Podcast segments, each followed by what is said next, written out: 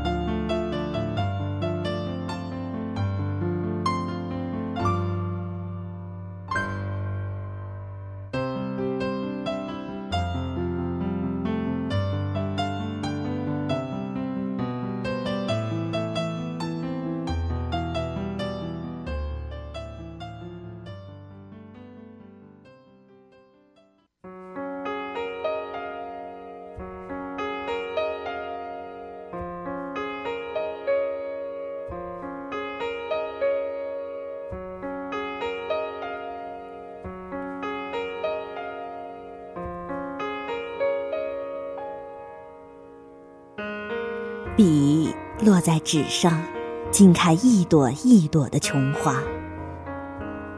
永续高才女儿身，天生的力挽天成。幸乎？悲乎？江南深山绵延，青山秀水，青瓦白墙的徽商小院是吴藻的故乡。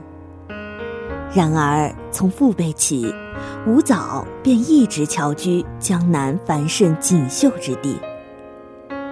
天生诗才难自弃，我以为那该是皖南灵山秀水的韵机，语出天然，一股清新自然的秀气，便如他的一阙《如梦令》：燕子未随春去。飞入绣帘深处，软语话多时，莫是要和浓住。言住言住，含笑回他，不许。短短的一首小令，玩之不尽的娇俏可爱。对于这样一个灵气逼人的女孩，富甲一方的丝绸商人的父亲是极为钟爱的。更何况膝下只有这么一个宝贝女儿，于是读书识字，琴棋书画，最好的闺中教育，最好的诗词熏陶，全自聊慰膝下无子的寂寥。女子无才便是德，这句话说的极是偏激。女子无才只供女红，将来做个贤妻良母固然是好，也颇合得男人自私的需求。但女子真的要是无才，所有的怕不是得了，只能是狭隘的三从四德。真正读书攻诗的女子，才真正的懂得许多德。人生之理，修身之道，情理是非了然清明。可是，懂得并非就是一种幸运，相反。它可能就是一种不幸。懂得太多，往往心比天高，不能平稳的着地。如花容颜、柳絮才情的他，羡慕着书中的才子文士们风流聚会。春日郊外的曲栏池畔，大家饮酒赋诗，唱和互酬。然而，住在仁和一个县城里的枫桥边，且不说地方容不下这样的聚会，便是整个县县城，怕也找不到几个宁风弄月之人。况且清代礼教甚严，大姑娘家的是不能抛头露面的。这样的寂寞闲愁，便也只能当做一个人的。消遣罢了。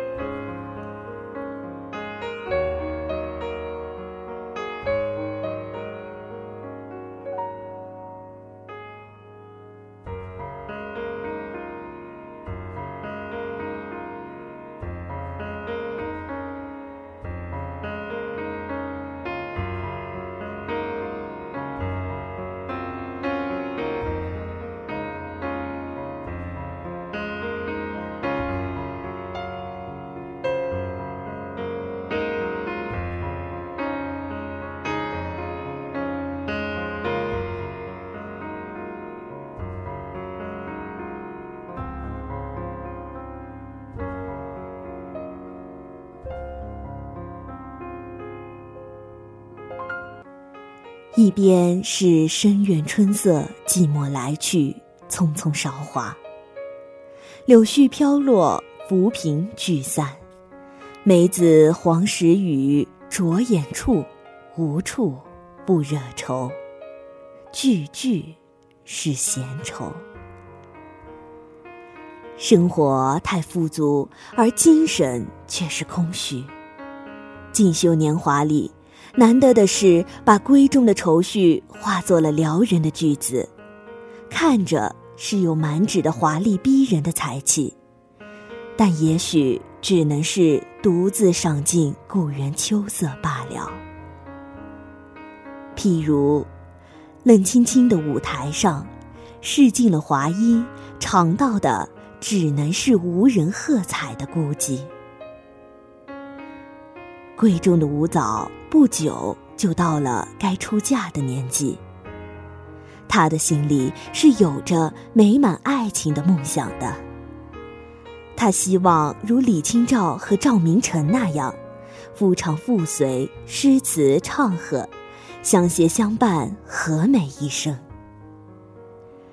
如自己这般未及及笄之年，便因词情励志而声名远播。也许上天早已经为他准备了一个赵明诚了吧？他呢，一定要等，等自己的那一个赵明诚。《诗经》中的爱情往往是美好的，一个梦中的爱侣，性情温润如玉，气度不凡，性格沉稳，态度谦和。这样的爱情理想实在是不高，情缘难料，遇不遇得到，才是最大的问题。再说，父亲身在山界，所交往的多是各地的商贾，这样的姻缘恐怕可遇不可求。他的才名与美名享誉乡里，又身在鲜花着锦的复古之家，于是来说亲的络绎不绝。一次一次，他对着父母摇头，拒绝了一个又一个来求亲的人。他宁愿孤独终老，不愿委屈将就。似水流年，青春终是易逝的。在一次次的失望，是一点一滴寂寞的沦陷。他看着母亲整日为此焦虑。父亲也总是愁眉不展，自己不孝，怎能够连累父母至此？他叹息一声：“也罢，嫁就嫁吧，听从父母的安排。只要所嫁的不是粗鲁的鄙夫，即使嫁做了商人妇，那也是命中注定的事儿。”总不能诗词唱和，到底可以举案齐眉吧？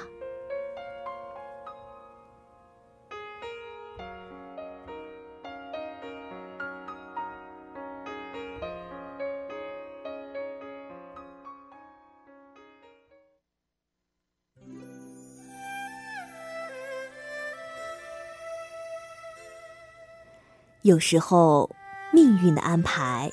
自有深意，只是纵如吴藻那般的灵秀才高，终究悟不透其中的玄机。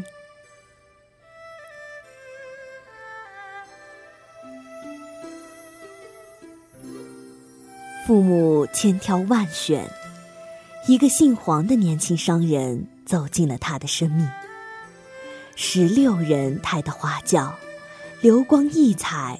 锣鼓唢呐震天，嫁妆逶迤好几里地，鞭炮齐鸣，一地的红衣碎屑，宛如他碎了一地的爱情憧憬。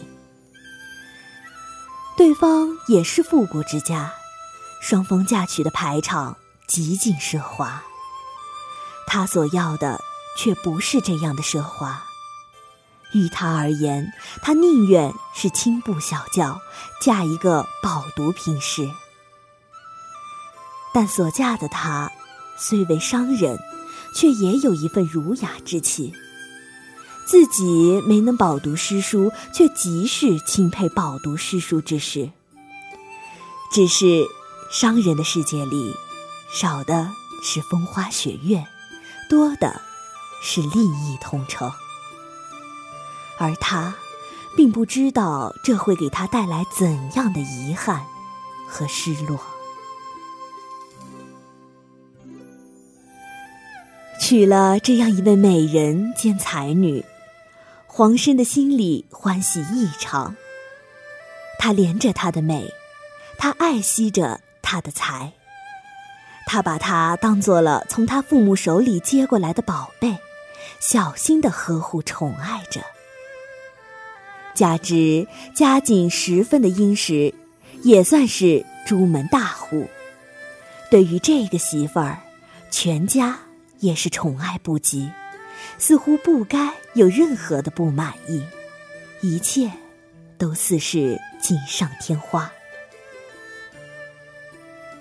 新婚燕尔，吴藻也是欢喜的，他沉浸在爱情的幻想和美梦中。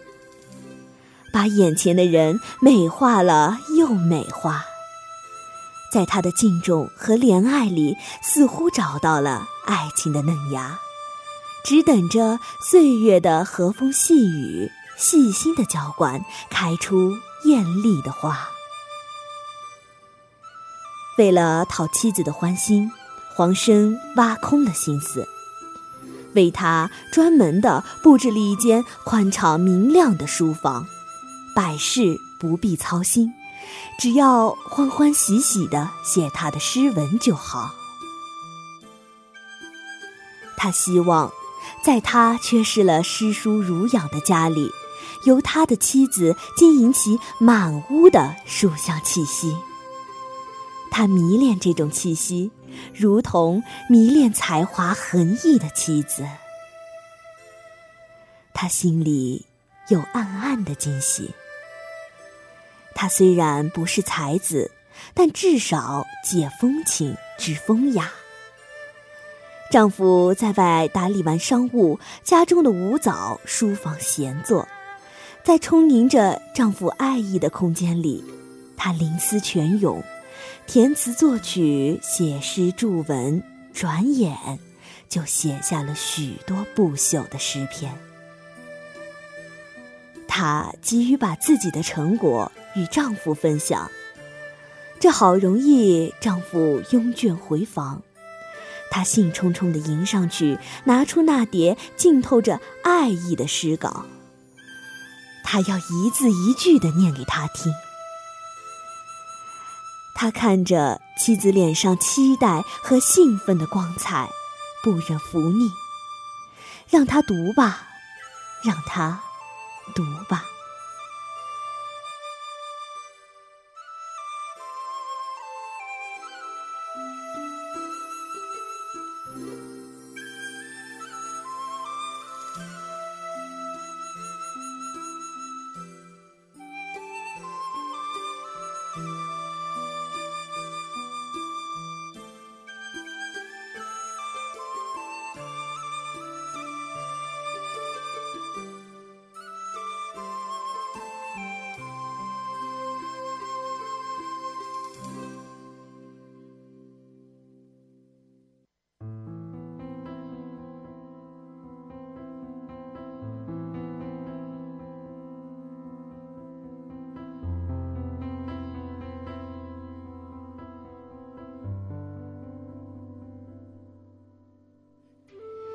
纵然丈夫对她疼爱有加，但是这样的人，这样的婚姻，却始终不是吴藻想要的。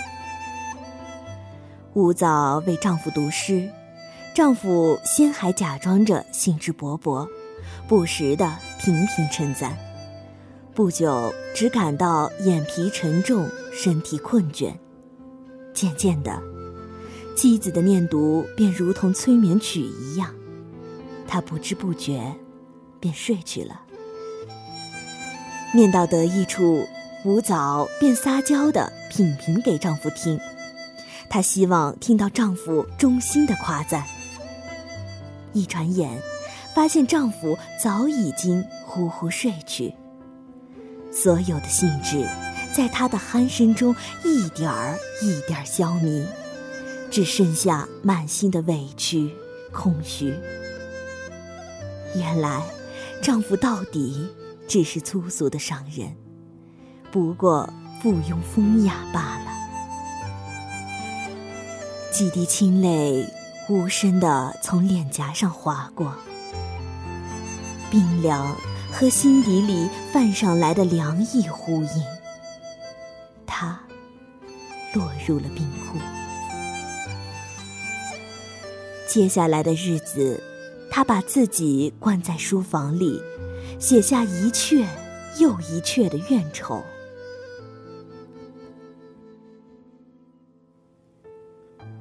曲阑低，深院锁，人晚卷书过。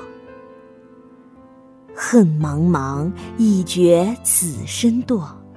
那堪多事青灯，黄昏才到，又添上。影儿一个。到了此时，她终于觉得，自己的出嫁不过是一场堕落。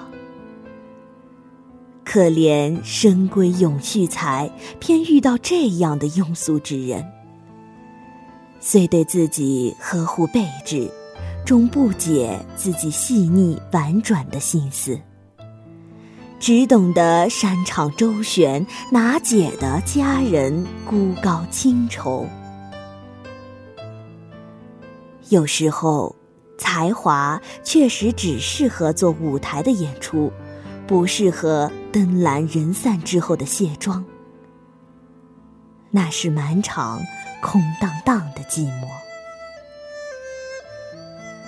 其实，不做才女也罢。倘若吴藻不是辞藻秀丽，嫁的这样一个涉足商场却情深意重的郎君，怕不美满幸福、恩爱相知吗？偏偏多情总被多财物，只能是雨打风吹去，一地落红。从此，他无异于柔情曲媚。无异于举银讨欢，丈夫只是可有可无的装饰罢了。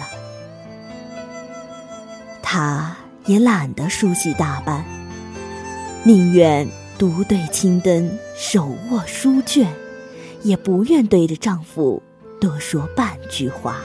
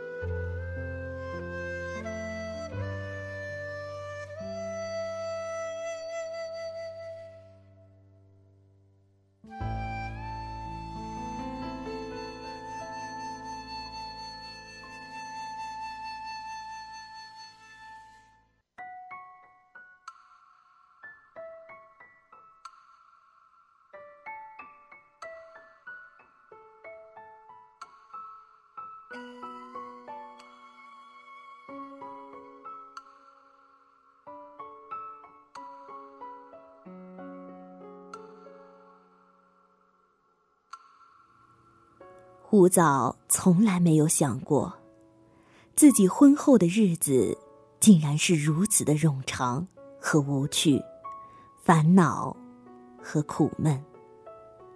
他把一切的不如意都归于了自己嫁了个商人妇。于是，清晨貌、永续财都成了蹉跎，一片深情也自往复。就这样，流年空度，心事无人倾诉，只剩下无限的心酸与苦楚。他日渐消瘦，整日奄奄欲病，而他不知道妻子所思所愿，只是看在眼里，无比心疼。他劝吴藻走出闺门，多结交一些闺中红粉。可是，在那样的小县城里，即使是那些粗通文字的红粉佳人，到了吴藻那里，也只有仰望的份儿。吴藻是一轮皎洁的月，而他们，充其量，也就只是陪衬的星星罢了。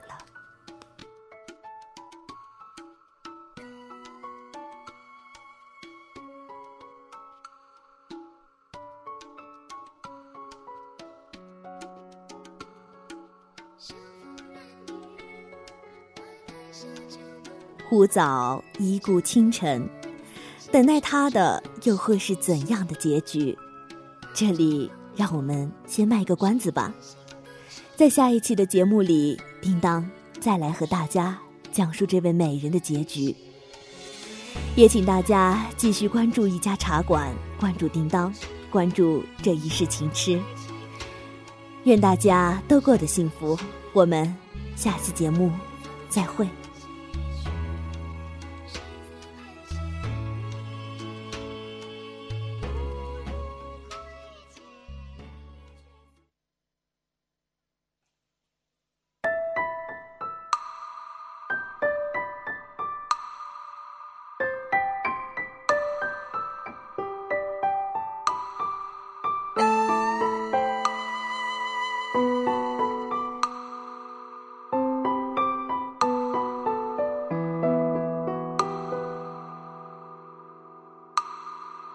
秋风染雨，花台下酒共饮。青丝风铃三千，惆怅谁系？把酒东篱，谁见新淡只影？曾忆与谁共夜听台戏？烽烟铁骑，金戈铿锵风里。春秋寂寂，何人把离人忆？醉别烟雨，回首云淡风轻。愿与与君共月归故里。一夜难诉尽几番浓情。晓风未起，看云卷，君向何兮？可曾共沧桑几许？谁侧畔轻昵？不如归期。良夜却似曾与君共饮。残月未尽，枕畔可曾留君情？盈袖处，兰香已尽，浮生过红尘影。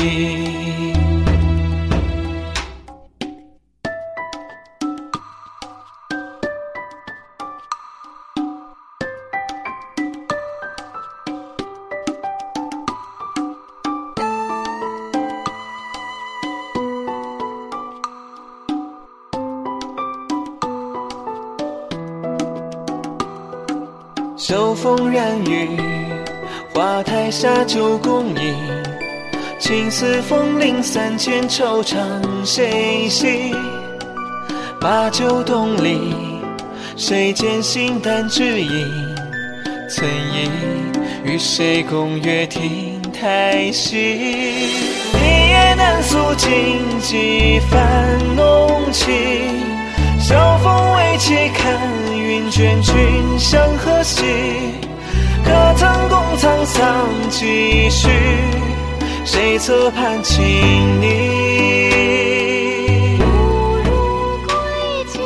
良夜却似曾与君共饮。残月未尽，枕畔可曾留君情？盈袖处，兰香已尽。浮生过红尘影，尽几番浓情。晓风未起，看云卷，君向何兮？可曾共沧桑几许？谁侧畔轻昵？谁曾共饮过几番浓情？九霄残翼与君约三生共语。沧桑尽处，君何去？浮生过红尘影。